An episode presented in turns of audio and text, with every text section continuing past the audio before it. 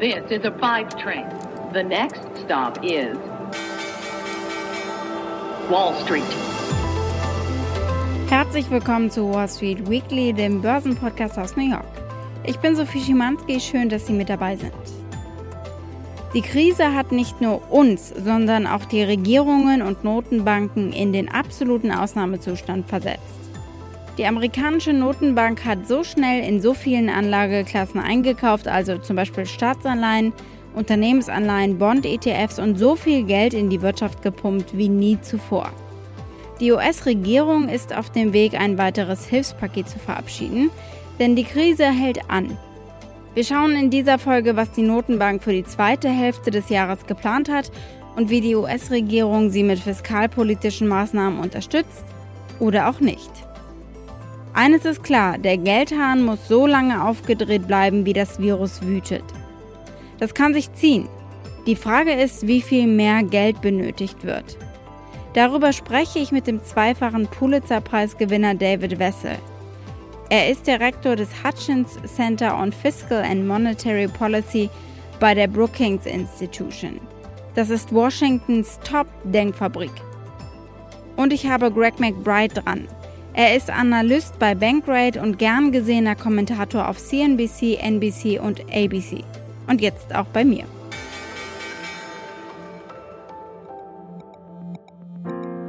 Corona hat für einen weiteren traurigen Rekord gesorgt. Für den schlimmsten BIP-Einbruch in der amerikanischen Geschichte.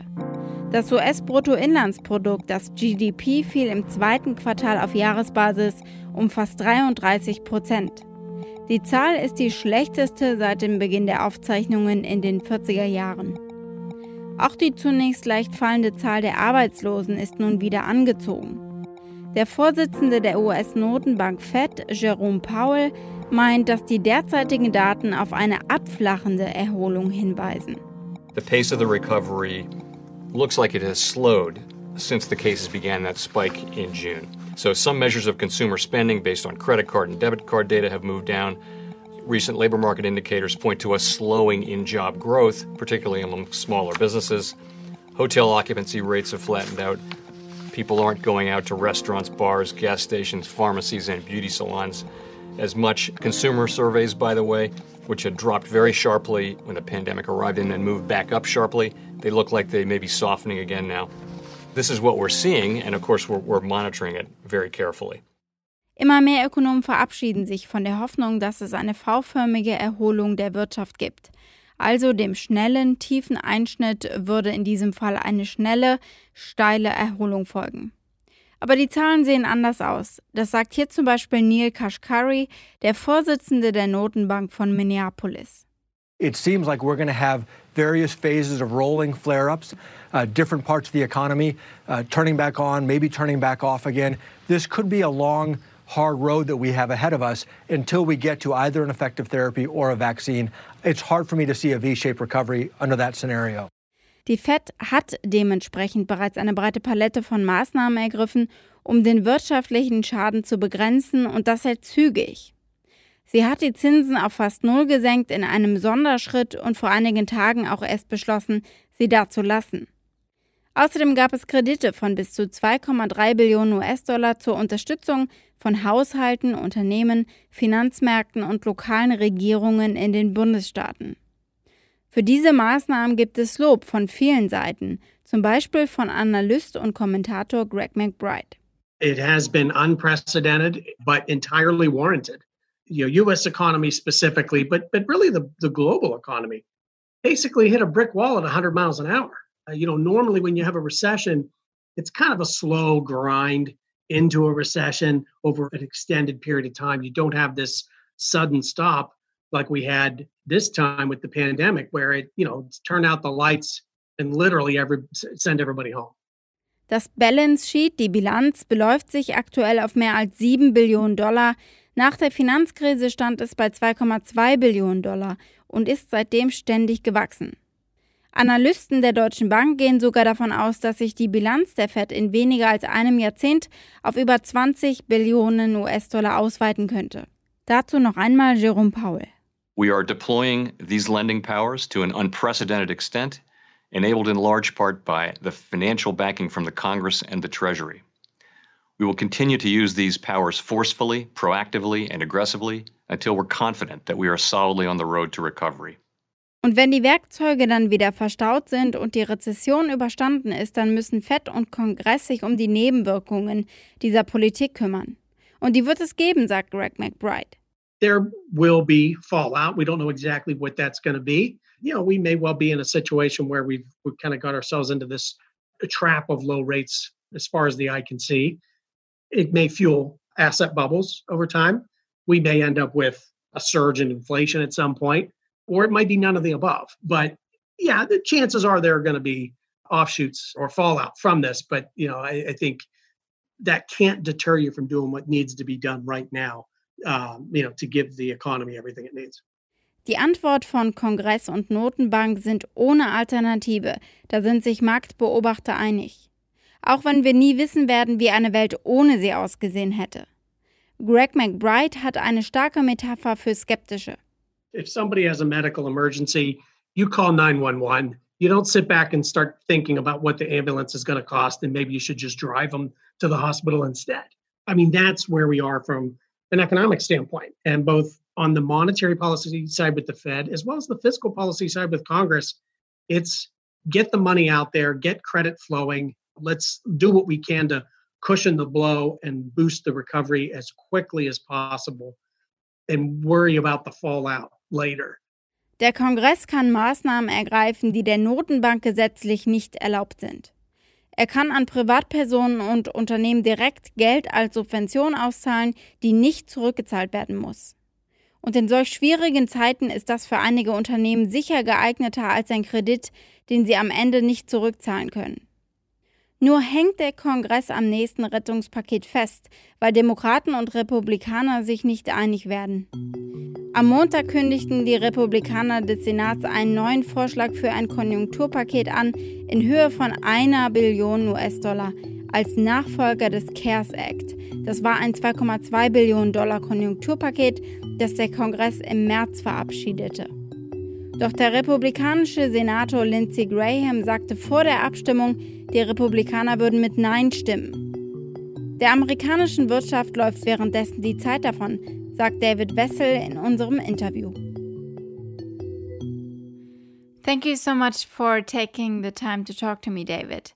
So, uh, to jump right in, Congress undoubtedly has acted very quickly so far, and I don't want to take away from that or I don't think we should take away from that. But while the toolbox of the Fed is interesting and has kind of been in the middle of everything last week, what is the problem with the current holdup in Congress? Um, basically, they're closing the spigot of fiscal support prematurely. And then the second thing is, as we always know, confidence is a big issue. And at times of crisis, people really do want to know that there are grown-ups in charge. And I think that as bad as the uh, global financial crisis of 2007, 8, and 9 was, and despite all the mistakes they made, it looked like the government, they seem to have a coherent plan most of the time. And certainly relative to now, where you know the president says things about the healthcare system and about public health that are not true. Uh, the Republicans can't agree on anything. So I think that it undermines public confidence in the capacity of the government to manage this extraordinary crisis when you have this chaos in Washington. Okay, so uh, while we have chaos in Congress, uh, Jerome Powell begins to sound like our European Mario Draghi because they are willing to do whatever it takes for as long as it might take. And uh, Powell kept saying that they're really ready to use the full toolbox and uh, for as long as it's needed. And I've just been wondering interest rates are almost zero. The balance sheet has been blown up to like 7 trillion. So, what more wiggle room do they actually have? And how credible is uh, Powell when he's saying that they're going to do um, much more than they're doing currently? Um, I think the Fed is largely out of monetary ammunition. no central banker is going to ever say, I can't do anything, because that would frighten the hell out of individuals and businesses and markets. But on the monetary front, they've done pretty much all they can do, which is why he's so frequently saying to Congress, you need to do more. The only thing that they haven't done is that in their various special lending programs that were set up because of the pandemic, they haven't been very generous, particularly the ones to businesses, mid-sized businesses, the American equivalent to the Mittelstand, and the state and local governments. They could make those terms easier, and maybe more people would borrow there. As I understand it, the problem isn't the Fed's reluctance; it's that this is a joint venture with the Treasury, and the Treasury has been reluctant to make those programs more generous. So as it is, they're kind of standby in case people can't get money, but not very many people are coming to them. Okay, so um, you're talking about the $454 billion that can be used to backstop uh, the Fed program, but haven't been all used as loans yet, correct? Correct. It hasn't, there's still a lot of that money in reserve.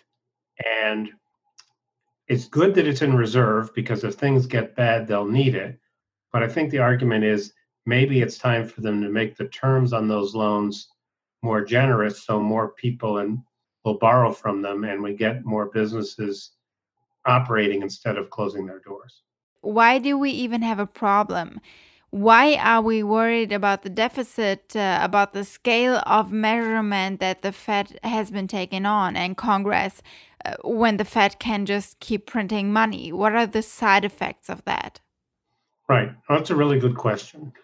So there will be people who argue that we should never worry about deficits. The Fed can always print enough money. And one of the things we've learned is that, well, the Fed can certainly do a lot more than we used to think possible. There were economists who said the world would end if the debt to GDP ratio in the US ever got above 90%. Well, we're closing in on 100% and the world has not ended.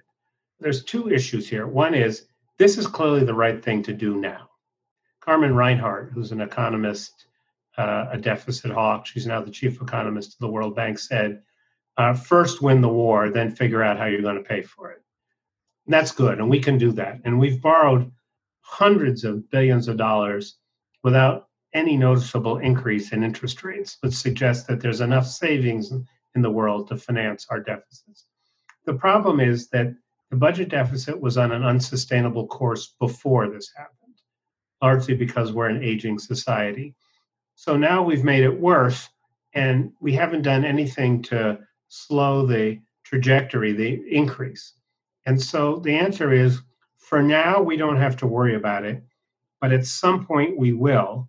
And to pretend that we'll never get to that point is to mislead people.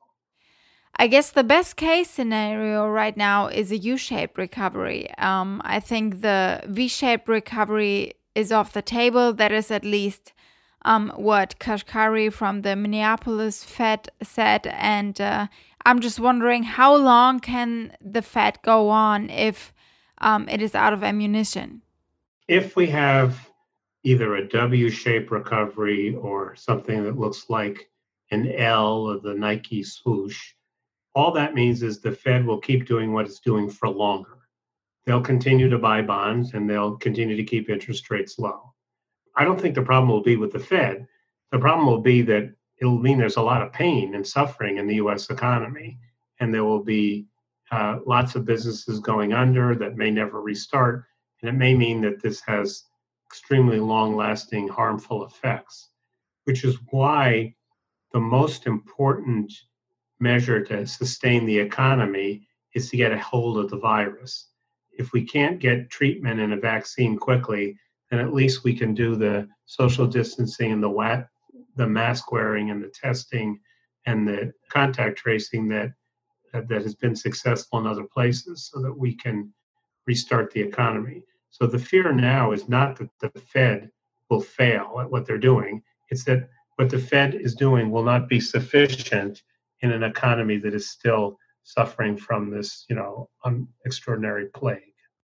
Right. Uh, Trump said that everything will be fine in fall, right before the elections, uh, perfectly. And obviously, he has a strong interest in, in saying that and uh, in achieving that goal.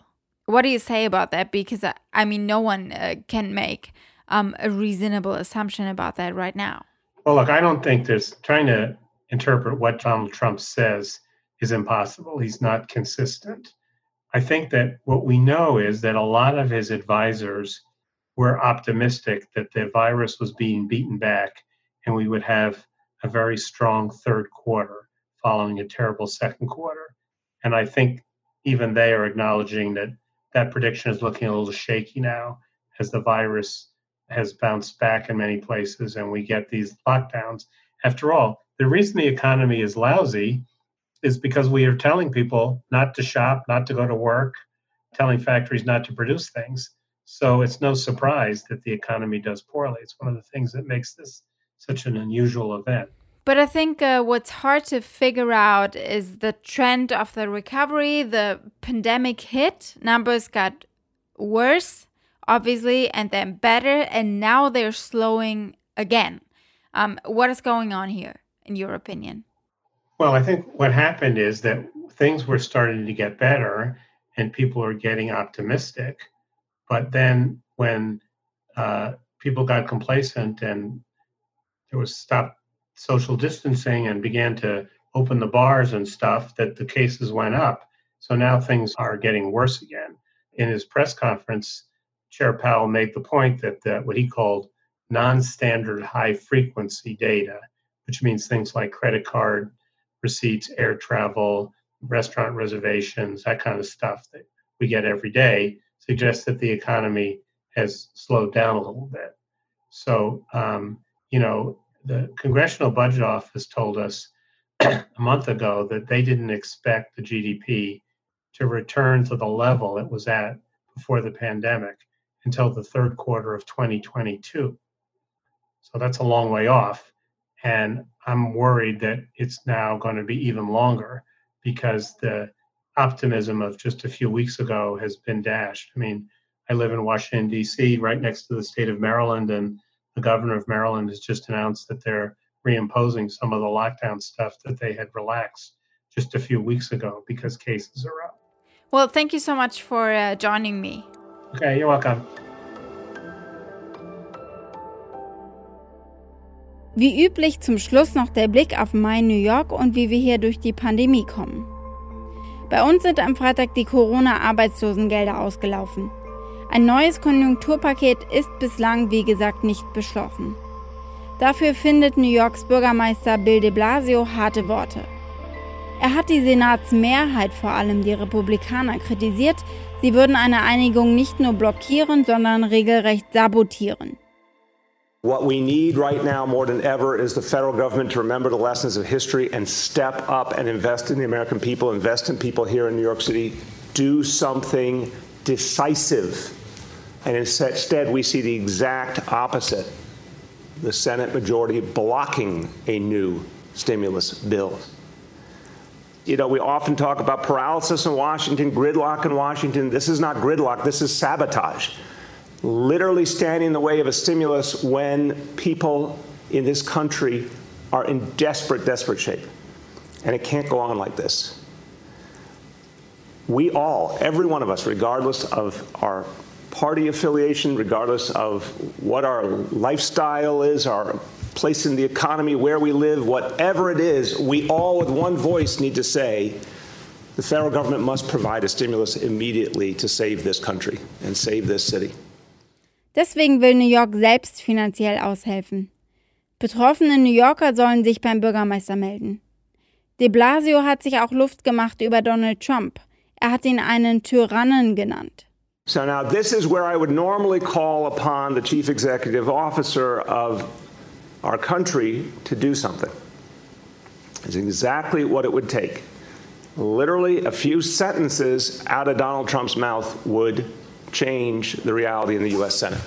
All he would have to do is care enough to say the Senate must provide that unemployment support to everyday Americans. The Senate must put the money in to revive our economy, bring us back, help cities and states be whole. If he just said that, it would happen, and he will not say a word. But what is he saying today? He's suggesting that the fall election should be postponed. Now, let's be plain. This is the act of a tyrant. Tyrant. Tyrant. Das war's von mir für diese Ausgabe. Wenn Sie Anregungen, Wünsche oder Feedback haben, schreiben Sie mir wie immer einfach eine E-Mail an wallstreetweekly at mediapioneer.com. Ansonsten sage ich bis nächsten Montag. Ich wünsche Ihnen eine gute Woche aus New York. Von ganzem Herzen, Ihre Sophie Schimanski.